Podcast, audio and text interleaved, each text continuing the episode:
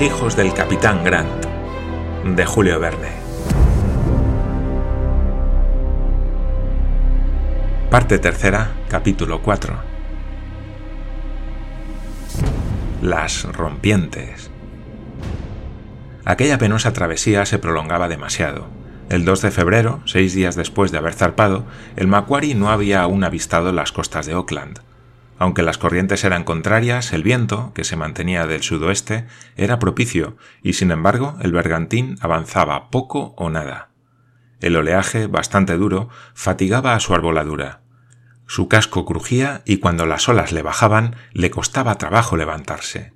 Sus obenques, brandales y estalles poco tirantes dejaban a los mástiles sin sujeción suficiente, por lo que éstos, en cada balanceo, sufrían una violenta sacudida. Afortunadamente, Will Halley, que no tenía prisa, no forzaba las velas, pues de otra suerte se hubiera irremisiblemente venido abajo toda la arboladura. John Mangles esperaba por lo mismo que aquel desvencijado casco llegaría a tomar puerto aunque tarde, pero sufría de ver a sus compañeros a bordo de un buque tan incómodo y en tan malas condiciones. Lady Helena y Mary Grant no se quejaban, a pesar de que una lluvia continua no les permitía salir de su cuchitril, en donde les molestaban mucho los balanceos del buque y la falta de aire. Así es que con alguna frecuencia subían a cubierta desafiando las inclemencias del tiempo, hasta que las obligaban a volverse abajo algunas ráfagas insostenibles. Entonces se embutían de nuevo en aquel reducido espacio más propio para mercancías que para pasajeros y sobre todo pasajeras. Entretanto, sus amigos hacían todo lo posible para distraerlas. Paganel procuraba matar el tiempo con anécdotas, pero no con mucho éxito. Estaban los ánimos demasiado preocupados. Sus reflexiones sobre Nueva Zelanda eran acogidas con una indiferencia y frialdad que contrastaban singularmente con el interés que habían inspirado sus disertaciones sobre las Pampas y Australia. Su auditorio, según él, se había desmoralizado. Además, los viajeros se dirigían a él sin entusiasmo, sin convicción, arrastrados por la fatalidad y no voluntariamente. El más digno de lástima de todos los pasajeros del Macquarie era Lord Glenarvan, a quien rara vez se veía en la cámara. No podía estarse quieto. Su constitución nerviosa no podía acomodarse, en el estado de sobreexcitación nerviosa en que se hallaba, a un encarcelamiento entre cuatro tabiques. De día y hasta de noche, sin hacer ningún caso de la lluvia ni de las olas que barrían la cubierta, permanecía en ésta, tan pronto apoyado de codos en el sobrepuesto como dando largos pasos con agitación febril. Sus ojos miraban incesantemente el espacio y en los breves momentos en que cesaba la lluvia, lo recorría obstinadamente con el catalejo. Parecía que quería entrar en conversación con las olas y hubiera querido con un gesto desvanecer los vapores acumulados y rasgar la bruma que velaba el horizonte. No podía resignarse y toda su fisonomía reflejaba un agudo dolor. Era el hombre enérgico, hasta entonces feliz y poderoso, a quien faltaban únicamente a la vez el poder y la felicidad. John Mangles no se separaba de su lado y arrostraba con él las inclemencias del tiempo. Aquel día Glenarvan, con una obstinación más tenaz aún que la acostumbrada, escudriñaba el horizonte dondequiera que aparecía la menor claridad. John se acercó a él. Milord, ¿busca la tierra? preguntó. Glenarvan hizo un ademán negativo. Sin embargo, continuó el joven capitán, debéis estar en ascuas deseando salir pronto de este bergantín. Hace ya treinta y seis horas que deberíamos haber distinguido los faros de Auckland. Glenarvan no respondía. Seguía mirando y tuvo durante un minuto asestado el anteojo a barlovento del buque. No está la tierra por este lado, dijo John Mangles. Mire usted a estribor. ¿Por qué, John? respondió Glenarvan. No es la tierra lo que busco. ¿Qué queréis ver, pues, milord? Mi yate, mi Duncan, respondió Glenarvan con cólera. Debe estar por aquí, en estos parajes, surcando estos mares, ejerciendo el siniestro oficio de pirata.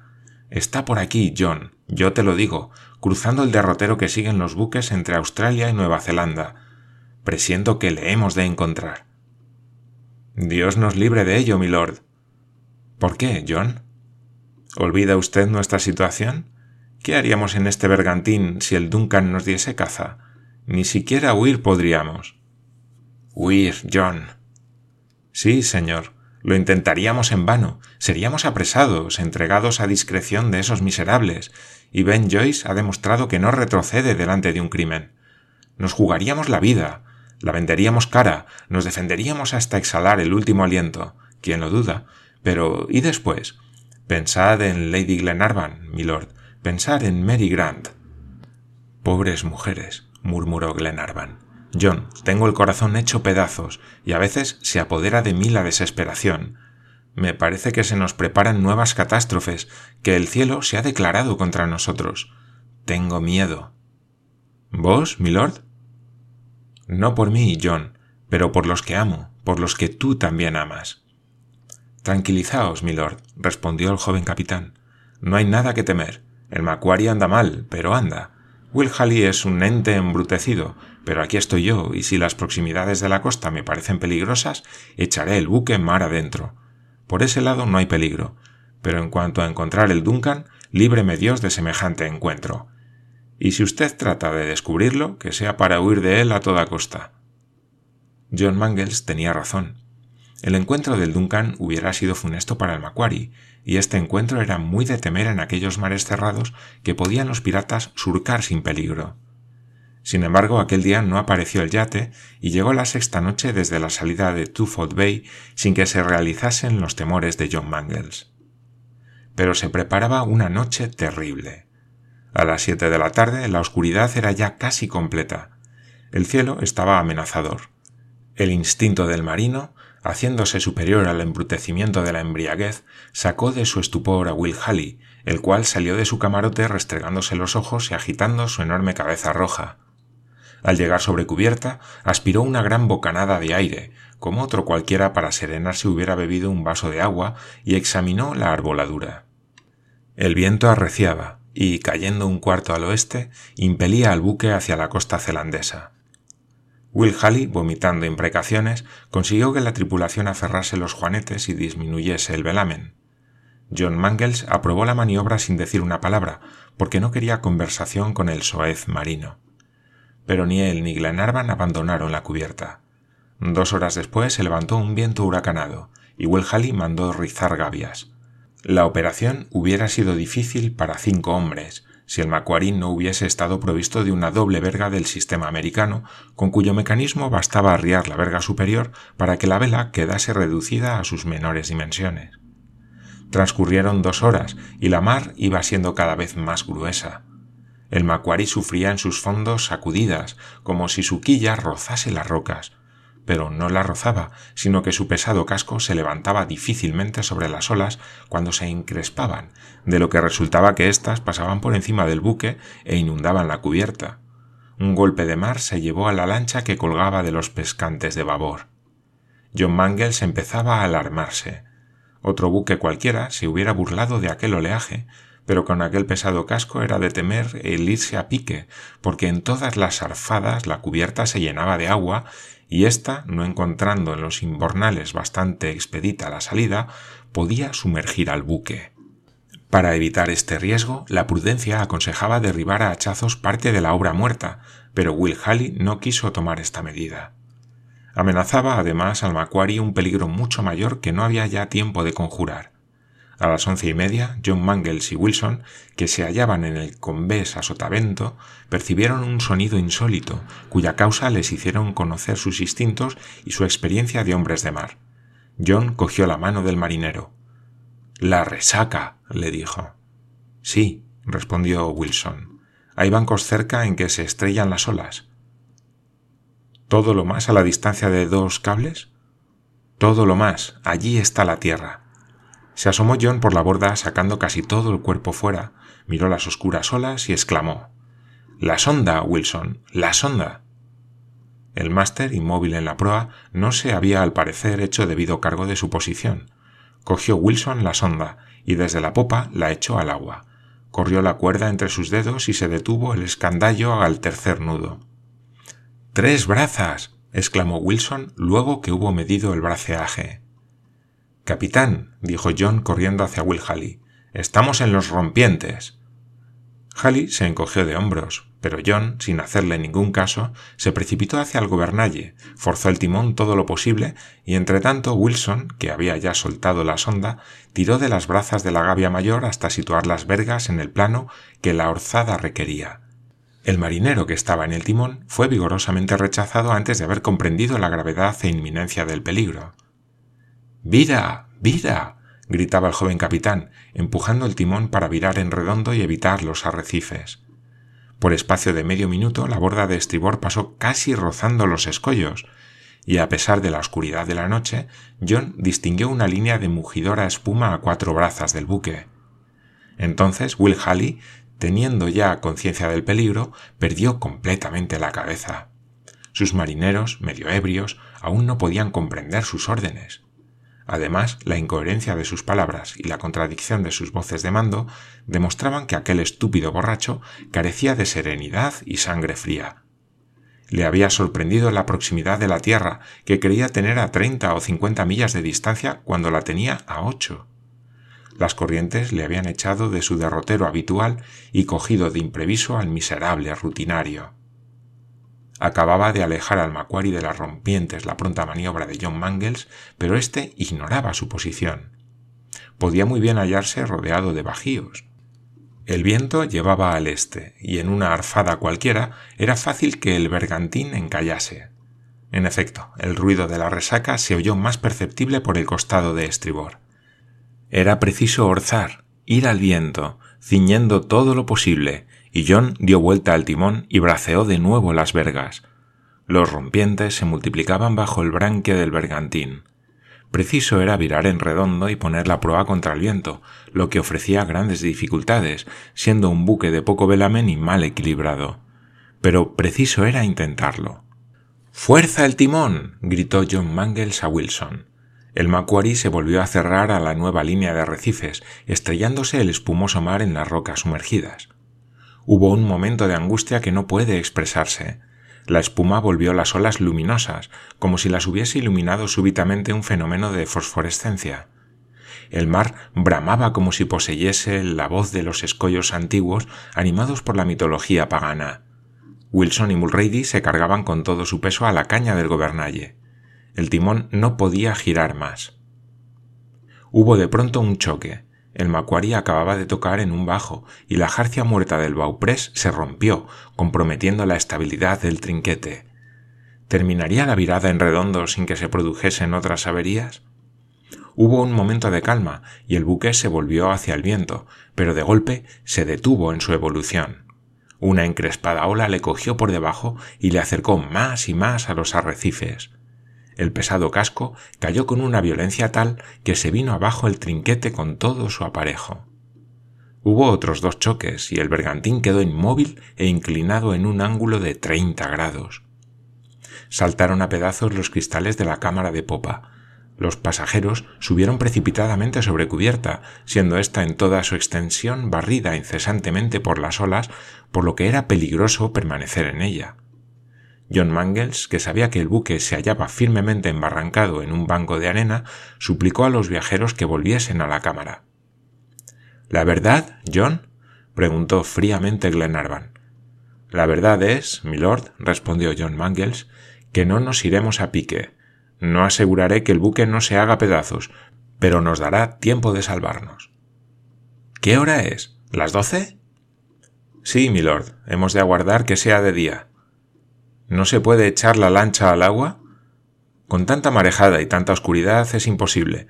Además, ¿a qué punto de la costa atracaríamos? Pues bien, John, permanezcamos aquí hasta que asome el alba. Will Halley corría como un loco de un lado a otro del bergantín. No sabía lo que pasaba. Sus marineros, vueltos en sí de su estupor, desfondaron un barril de aguardiente y se pusieron a beber. John previó que su embriaguez iba a ocasionar muy pronto terribles escenas. No se podía contar con el patrón para refrenarlos. El miserable se arrancaba los cabellos y se retorcía los brazos. No pensaba más que en su cargamento, que no estaba asegurado. Estoy arruinado, estoy perdido, exclamaba corriendo de un lado para otro. John Mangles no se cuidó de consolarle. Hizo que sus compañeros se armasen y pusiesen en disposición de contrarrestar a los marineros que se llenaban de brandy hasta el gañote, profiriendo espantosas blasfemias.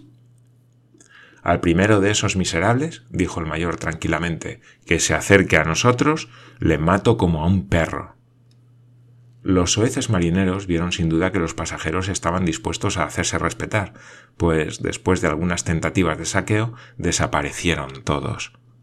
John Mangles no se volvió a ocupar de aquellos borrachos y aguardó con impaciencia que amaneciese. El bergantín se hallaba entonces absolutamente inmóvil.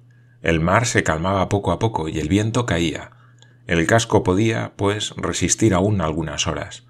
Al amanecer, John examinaría la costa y si presentaba un buen atracadero, se transportaría el equipaje y los pasajeros en el yuyú o bote, que era la única embarcación que quedaba a bordo, pues ya hemos dicho que un golpe de mar se había llevado la lancha. Con el boque se necesitarían para trasladarse a la playa tres viajes por lo menos, porque no cabían en él más que cuatro personas. Mientras, apoyado en la borda, John Mangles reflexionaba sobre los peligros de la situación escuchaba el rumor de la resaca. Procuraba atravesar con sus miradas la profunda oscuridad y se preguntaba a sí mismo cuál era la distancia que le separaba de aquella tierra tan deseada y al mismo tiempo tan temida. Los rompientes distan algunas veces muchas leguas de una costa, y no podría el frágil bote resistir una travesía algo larga. Mientras John, abismado en sus meditaciones, pedía un poco de luz al tenebroso cielo, los pasajeros, depositando en él toda su confianza, descansaban en sus camarotes. La inmovilidad del bergantín les aseguraba algunas horas de tranquilidad. Glenarvan, John y sus compañeros, no oyendo ya los gritos de la marinería ebria, pudieron conciliar un rato de sueño reparador, y a la una de la mañana reinaba un profundo silencio a bordo del bergantín, que estaba también dormido en su lecho de arena. A las cuatro empezaron a sumergirse los objetos en la luz crepuscular.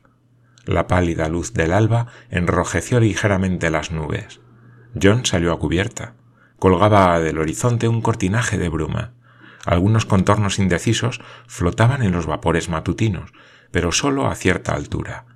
Agitaba aún el mar un débil oleaje que se perdía a lo lejos en medio de espesas nubes sin movimiento alguno. John aguardó. La claridad fue poco a poco aumentando, iluminando el horizonte algunas pinceladas rojas. El telón de nubes se levantó lentamente para descubrir la vasta decoración del fondo. Negros arrecifes sacaban su punta fuera del agua.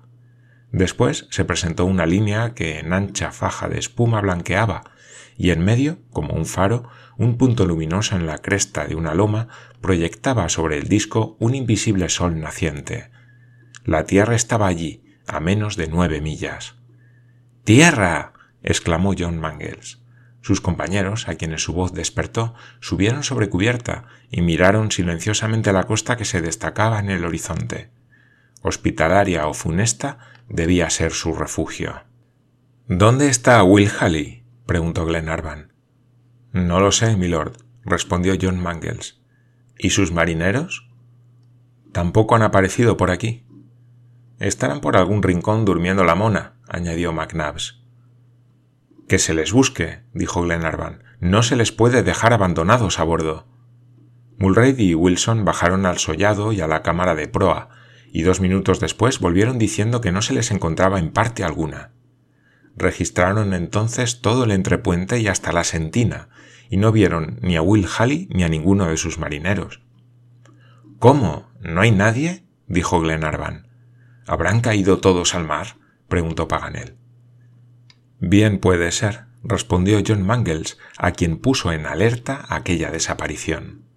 Dirigiéndose luego hacia la proa, dijo Al bote. Wilson y Mulrady le siguieron para echar el yuyú al agua. El yuyú había desaparecido.